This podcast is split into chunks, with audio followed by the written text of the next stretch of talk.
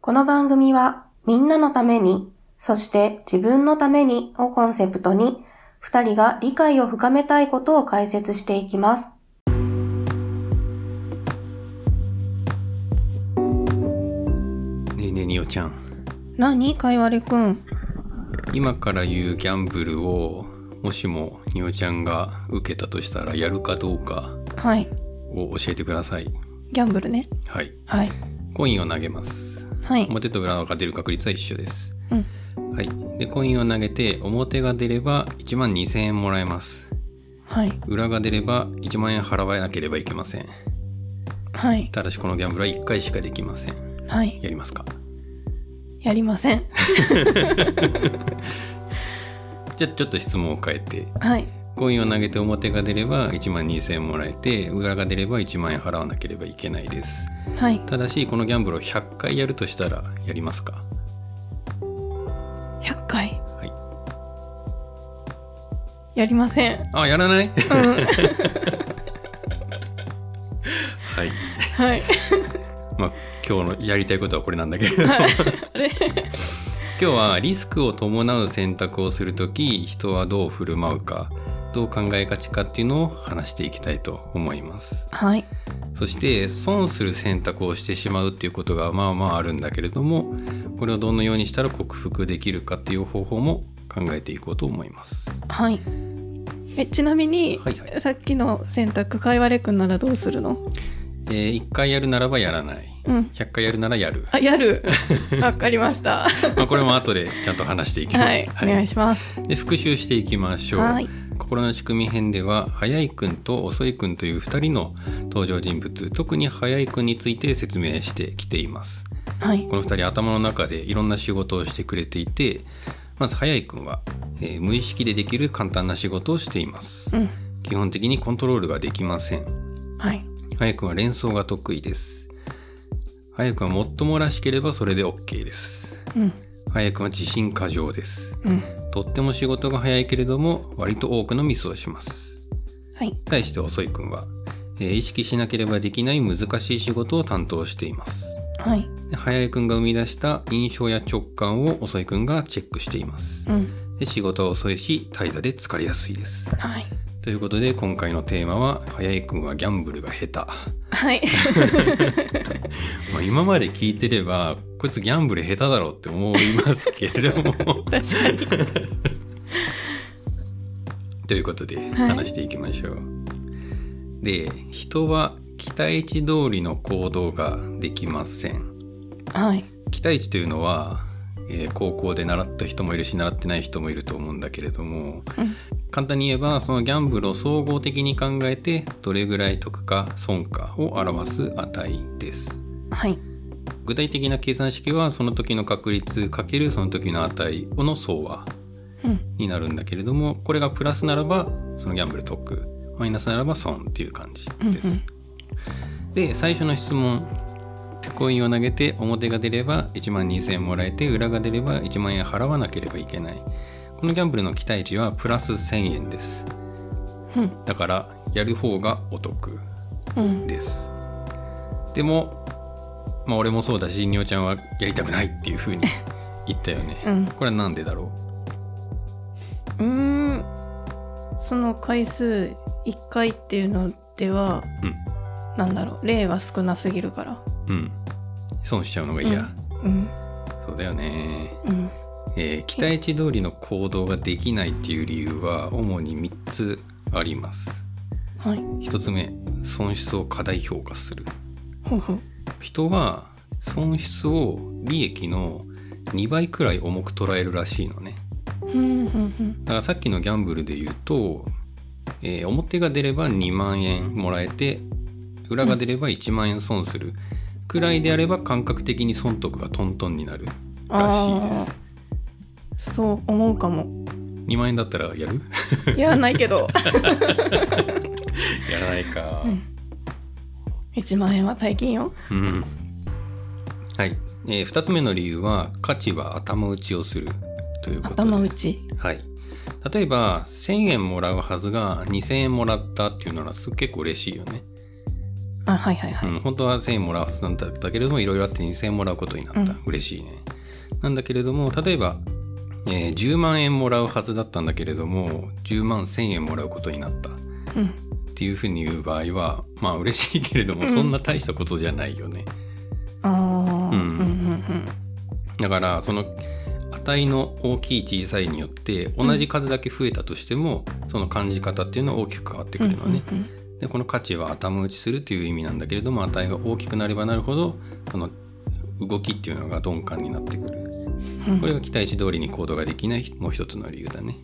うんなるほど。 3つ目の理由はアンカーに影響される、おお、やりましたね。はい、アンカーっていうのは自分が最初に見たものうん。で、まあ、そこからなかなか価値観を動かすことができないというものなんだけれども例えば年収が400万円の状態で1000万円もらえるだったらめちゃくちゃ嬉しいうんね、うん。ただ年収1億円の状態で1000万円をもらえるってなってもまあ先ほどは嬉しくないうよね、ん。っていう感じで自分が今どの位置にいるのかっていうのにすごく影響されて、えー人間は結構保守的に考えるのでそのアンカーからあんまり動きたくないうんって考えるのが期待値通り行動できない3つ目の理由になうります、ん。まあ、特に1番目の理由が結構大事だね損失を過大評価するというところ、うんで、えー、とリスクを追求したりリスクを過剰に恐れたりするような場合もありますはいはいこれを俺は0100損得と呼んでるんだけれどもはいじゃあまた質問ですへいえーどちらを選びますか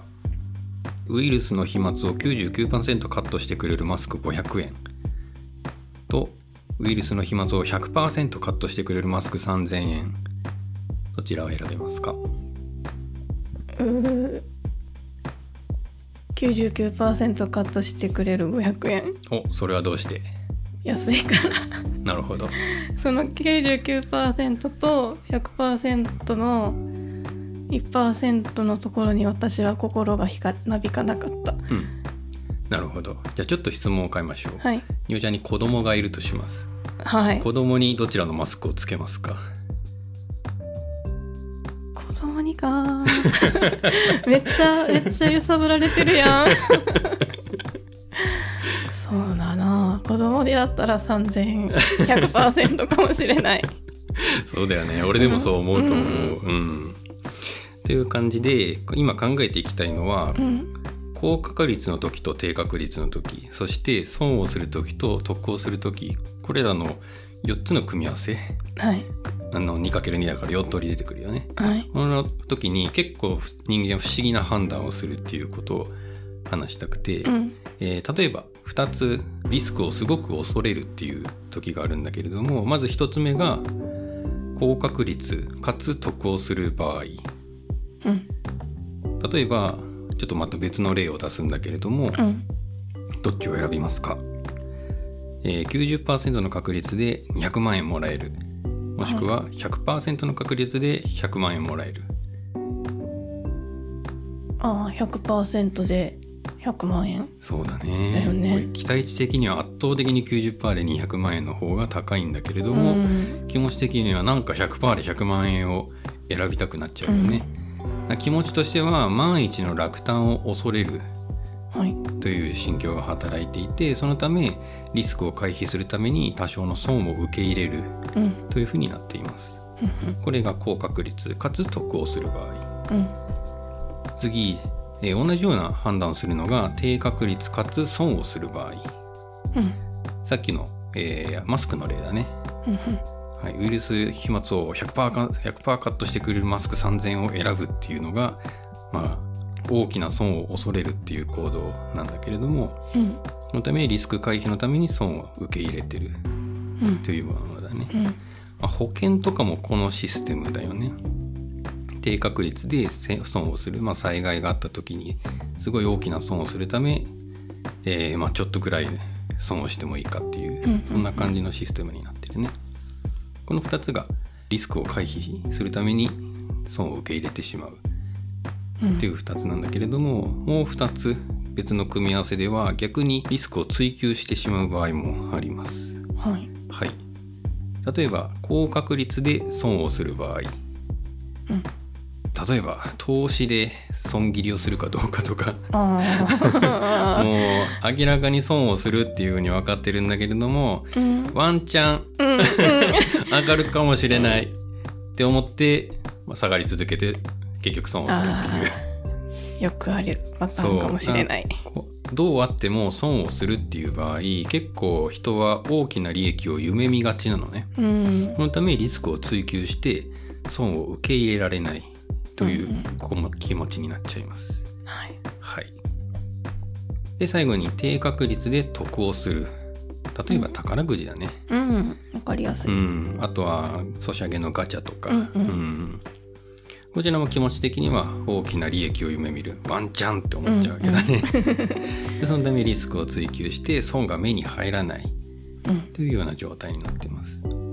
らこの0100損得はい。まあ0%と100%のことを言ってるんだけれども、うん低確率高確率と損得の組み合わせの時はかなり人は損を受け入れてしまう考え方をしてしまいます。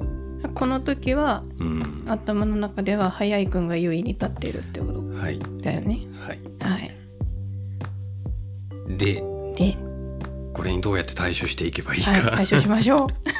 これはまあ難しいんだけれどうも、ん例えば最初のギャンブルを思い出しましょう。コインを投げて表が出れば1万2000円もらえて、裏が出れば1万円払う。うんただし、1回しかできない。これは絶対やる方がいいんだよね。うん、 そう。期待値的にはやる方がいい あーです。そうそうだね。えっ、と、リスクを伴う選択をする際、人は個々に考えがちなのね。うんうでん総合的に考えるっていうことがとても苦手です。うんはい。でも過剰に、えー損失を怖がると、やらないことで損してしまうっていうことがあるうのね。んで、もちろん人生において同じ選択をするっていうことはなかなかないんだけれども、その2番目の選択肢みたいにギャンブル100回やってもいいよっていうことは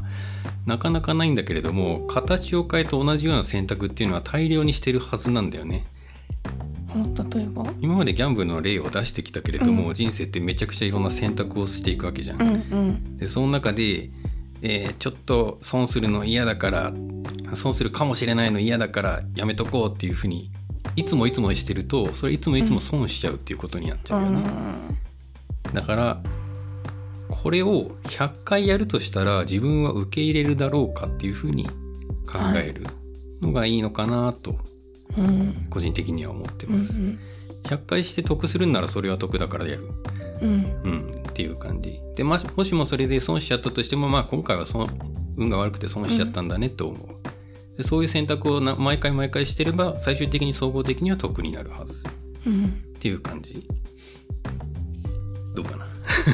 いやなんかそのことを今、えー、とあることを考えてて、はいそのことを後悔してるわけではないんだけど、うんいえっと今取ってきた選択肢と違う方をしていたら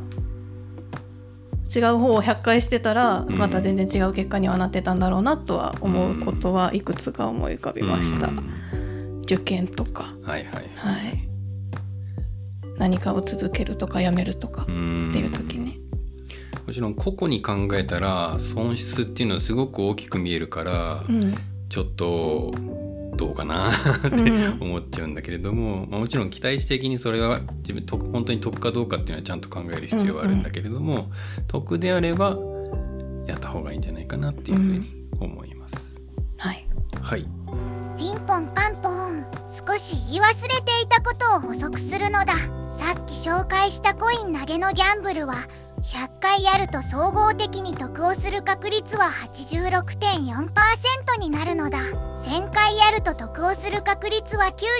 99.8%になるのだつまり期待値がプラスである選択をし続ければもちろんその時々によって損をする場合はあるけれど総合的に考えれば圧倒的に得になるのだただしいくら期待値がプラスだからといって損をする場合に自分の全財産がかかっているなど人生が脅かされる可能性がある場合はもう少し慎重に考えるべきだと思うのだあとこれは少しでもチャンスがあればチャレンジするべきという話とは違うのだあくまでも期待値がプラスかどうかなのだ実生活で期待値が正確に計算できる選択はなかなかないけれど悩んだ時は総合的に考えてどうなんだろうと考えるのが重要だと思うのだ補足は終わりなのだピンポンパンポーン次損失を怖がって逆に損をする場合さっきのマスクみたいな例だね、この場合どういうふうに考えていけばいいかっていうとあちょっと復習しておくとどちらを選ぶっていう質問でウイルスの飛沫99%カットしてくれるマスク500円とえ100%カットしてくれるマスク3000円はい。結構これ世界的にそうらしいんだけれども健康に対してトレードオフのタブー視が強いんだよねトトレレーードドオフのタブ,、はいタブー詞、うんはい。トレードオフっていうのは A を選んだら B が立たず B を選んだら A が立たずみたいな、うんうんそういう状況のことで例えばやっぱ99%より100%カットしてくれる方がいいじゃんねうん。でそれを99%に抑えてまでお金を抑えるっていうのはなんかねっていうふ うにそういうのなんか良くないんじゃないかなってうん。いう感じ強くないあーでうん。えー、と最初ににおちゃんが言ったウイルス99%カットでごマスク500円を選ぶっていうのは俺はすごく正解だと思います。はい。これすごく忘れがちなんだけれども、うん。自分のリソースが限られてるっていうことを頭に入れておかなければいれません。まあ、つまりお金とか時間だねはいはいはい。うん、確かに100%カットしてくれるマスク3000円っていうのはそれ単体で見ればいいかもしれない、うんさっき言ったようにあやくんは個別で考えることしかできないので、うんこれ単体で見ることしかできないんだけれども別のものにお金使った方が良くないっていうふうに考え方をしてみると例えば病気になることを防ぐのであれば免疫力を上げる目的でそのお金でジムに行くとか、うんもうちょっとバランスのいい食事をとるとか、うん。そういうことに使った方が総合的に病気に強い体になるはず。はい。というふうにそれ単体で考えたらまあ確かにそっちの方がいいんだけれどもうん。自分のリソースは限られていて別のものに使った方が良くないかっていうふうに考えることがうんうんうん。大事かもしれない。そうだね。はい、あとリスクに関する自分ルールを設定するのもいいと思います。はい。例えばガチャは月5,000円まで とか、えー災害保険以外は入らないとか、うんがん保険とかねうん。で俺がえ持ってる自分ルールとしては、んあの今ここで契約したらサービスしますっていうのは絶対に断る っああ。はいはいはい。ていう自分ルールを設定しておくとまあそこ個々に考える必要がなくてあ自分はこういうふうに考えて行動するんだって思って行動できるはずです、はい。はいなんかある自分ルール自分ルールあるかなあポイントカード作りますかとかうんもしその後もそのお店に行くんだったら作るけどうんその時しか行かへんのやったら作らないとかああはいはいはい、うんあそれは自分ルールの一つだね、いや確かにポイントカード問題あるようんねめっちゃ増えるもんうーんキリがないからキリがないしちょっと気になるんだよね持ってることで、うんいやー確かにそれはいいかもしれないという感じではいまとめますはい今回、まあ、ギャンブルは下手ということで期待値で通りに行動できない理由というのを、え3つ話しました、えー損失を過大評価する価値は頭打ちになる、そして安価に影響されるこの3つでしたねはいで、えーこれらの対処法として、えーこれを100回やるとしたらどうだろうかっていうふうに考えるとか、えー別の方に使った方が良くないとか考えるうんあとはリスクに関する自分ルールを設定するうんこれによって結構実は損っていうのを回避できると思いますははいどうでしょうか今い日はいやいかに自分が 早井くんに踊らされているかを再実感しました えでもその自分ルール作るっていうのは、ううんんとってもいい対処法だろうなって思ったのでうんいやこなんれかうん考えてるのがみんなどういう自分ルール持ってるうのんかなって、そうそうそれ知りたくなった だから教えてほしいな聞いた人は、ぜひぜひ参考にしたいし、ツイッターのハッシュとか ハッシュタグとかでうん送っていただけるとおーんって思います、うんお願いしますはいお願いしますで大丈夫かなはいという感じで、えー今4回目やりましたけれども5回目で一通り終わります はいはいで5回目は早井くんは終わりとピークが良ければ全てよしおですどういうことだろう楽しみですはい。では今日は終わりです。はいさよなら。またねーこの番組はご意見、ご感想をお待ちしております。メールアドレスはローマ字で、まずは心からだ、アットマーク、gmail.com です。エピソードの概要欄にお名前だけで送れるメールフォームをご用意しています。ツイッターをされている方は DM でも結構です。また、ご感想は、ハッシュタグ、カタカナで、心からだをつけてつぶやいてください。お待ちしております。